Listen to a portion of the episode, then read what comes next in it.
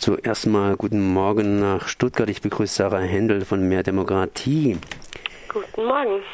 Heute unterhalten wir uns über ein altes Thema, nicht über TTIP, ist ein bisschen auf Eis gelegt, sondern über CETA, JEFTA und Co. Das heißt, da gibt es eine ganze, ganze Menge Geschichten. Aber, aber TTIP, das ist ja eigentlich, gab es da diese Abstimmungsinitiative und die wurde abgeschmettert und äh, jetzt wurde trotzdem äh, gewonnen praktisch und dann wieder zurückgezogen. Sprich, äh, wie steht es um den Freihandel und warum gibt es da immer noch Kritik an der ganzen Geschichte? Ja, also erstmal eben, wir haben da eine große europäische Bürgerinitiative gestartet, haben über 3,5 Millionen Unterschriften gesammelt und äh, trotzdem wurden wir nicht zugelassen von der Europäischen Kommission. Das heißt, wir durften nicht als Bürger ins Parlament tragen, was wir in diesen Freihandelsabkommen kritisieren, warum wir sie für schädlich für die Demokratie halten.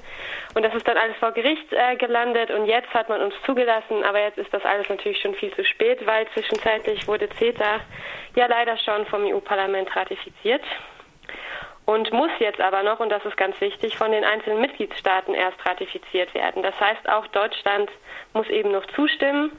Und da haben wir jetzt gerade ein neues Gutachten auch veröffentlicht, das eben eindeutig sagt, nicht nur der Bundestag, nein, auch der Bundesrat muss seine mehrheitliche Zustimmung geben, damit CETA angewandt werden kann. Wir haben ja die ganze Zeit von TTIP geredet. TTIP ist mit USA, CETA ist mit Kanada und jetzt kommt JEFTA auch noch ins Spiel. Das ist jetzt wieder mit Japan, äh, wenn ich da richtig drauf bin. Australien, da habe ich glaube ich gar keinen richtigen Namen noch dafür gefunden. Das heißt, äh, das Parlament macht immer weiter und weiter und ist so irgendwie das Rennen zwischen Igel und, und, und, und Hase. Das heißt, sie sind irgendwo immer so ein bisschen Näschen voraus. Ja, es ist äh, leider so, momentan werden 20 solcher Handelsabkommen gerade von der EU verhandelt. Also ähm, leider hat dieser große Protest, den wir in der Zivilgesellschaft gesehen haben, ja, also ein, ein eigentlich nie dagewesener Protest in einer Breite, die wir selten sehen, wo alle zivilgesellschaftlichen Organisationen eigentlich sagen, diese Freihandelsabkommen bedeuten nichts Gutes für ihren Bereich, ob Umwelt, Soziales, Demokratierechte. Ja, und ähm, deswegen äh, finden wir das natürlich nicht gut, dass die Kommission einfach so weitermacht, als wäre nichts gewesen. Wir haben jetzt gerade wieder am Rande des G20-Gipfels eben gehört, dass JEFTA, das Abkommen mit Japan, äh, in den nächsten zwei Jahren vorangetrieben werden soll.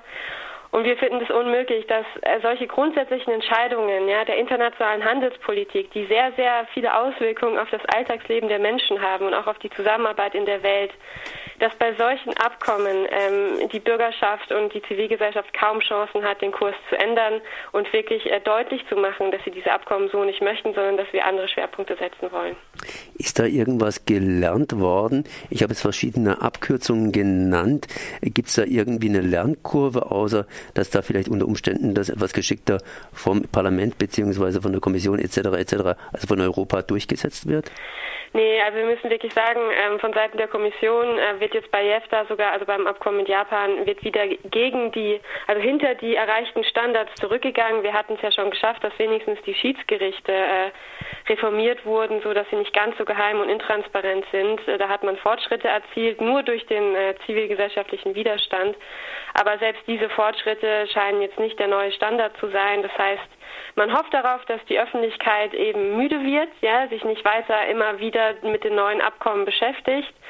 Und da müssen wir ganz doll dagegenhalten. Es ist auch so, die Menschen wissen eigentlich, ja, sie wissen, dass es die gleichen Gefahren sind, über die wir schon bei TTIP und CETA gesprochen haben. Sie wissen, dass die auch auf die neuen oder die anderen Abkommen zutreffen.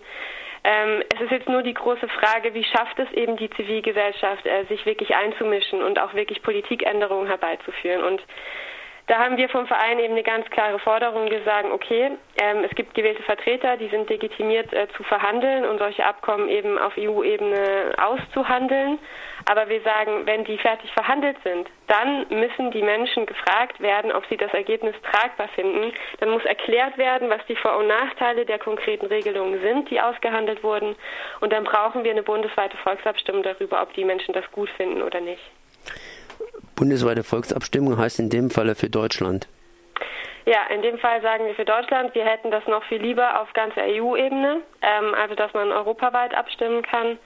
Wir wissen aber leider, dass wir davon ähm, gefühlt Lichtjahre entfernt sind, dass solche Mitbestimmungsmöglichkeiten auf EU-Ebene eingeführt werden. Nichtsdestotrotz arbeiten wir auch daran, aber momentan halten wir äh, deutschlandweite Volksabstimmung für ein erreichbares Ziel weil auch äh, eigentlich alle Parteien außer die CDU sich schon positiv dazu geäußert haben, die Bürger mehr einzubeziehen, auch auf Bundesebene. Und deswegen hoffen wir ganz stark, dass diese Bundestagswahl eben nicht nur wieder eine Wahl wird, wo wir unsere Stimme abgeben, sondern dass danach, wer auch immer die neue Regierung stellt, dass die neue Regierung tatsächlich sagt, und die Menschen müssen wir ab jetzt auch mehr mitnehmen. Und deswegen führen wir auch in Deutschland bundesweite Volksabstimmung ein.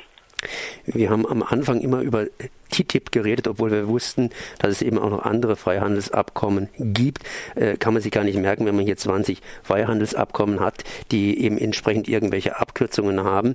Zumindest ist jetzt hier CETA irgendwo an der Reihe.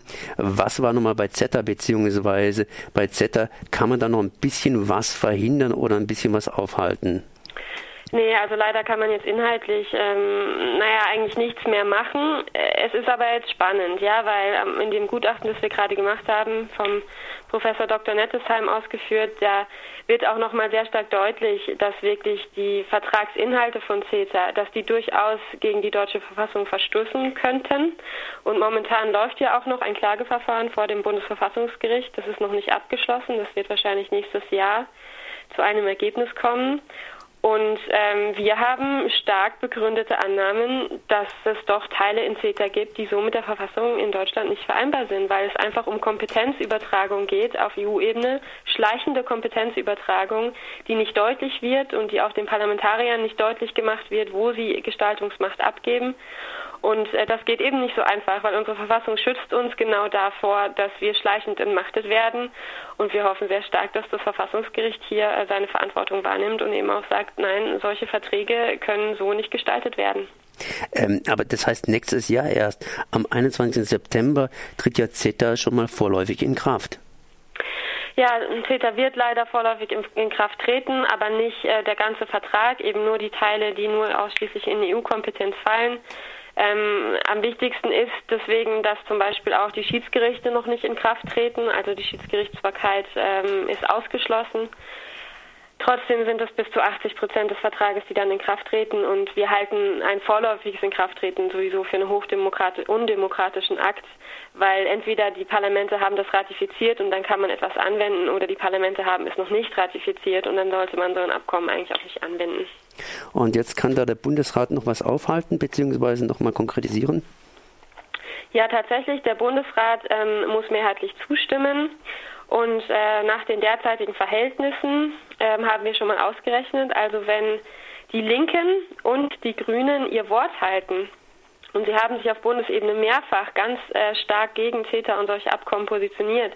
Wenn sie also ihr Wort halten und die Regierungen, wo sie beteiligt sind, äh, sich enthalten bei der Abstimmung zu CETA im Bundesrat, dann wird es keine Mehrheit für CETA im Bundesrat geben und dann ist erstmal die Ratifizierung verhindert. Und deswegen appellieren wir ganz stark an ähm, Grüne und Linke, hier die Menschen nicht zu enttäuschen, weil da schauen viele Menschen drauf und ähm, da muss man jetzt wirklich auch zu seinem Wort stehen.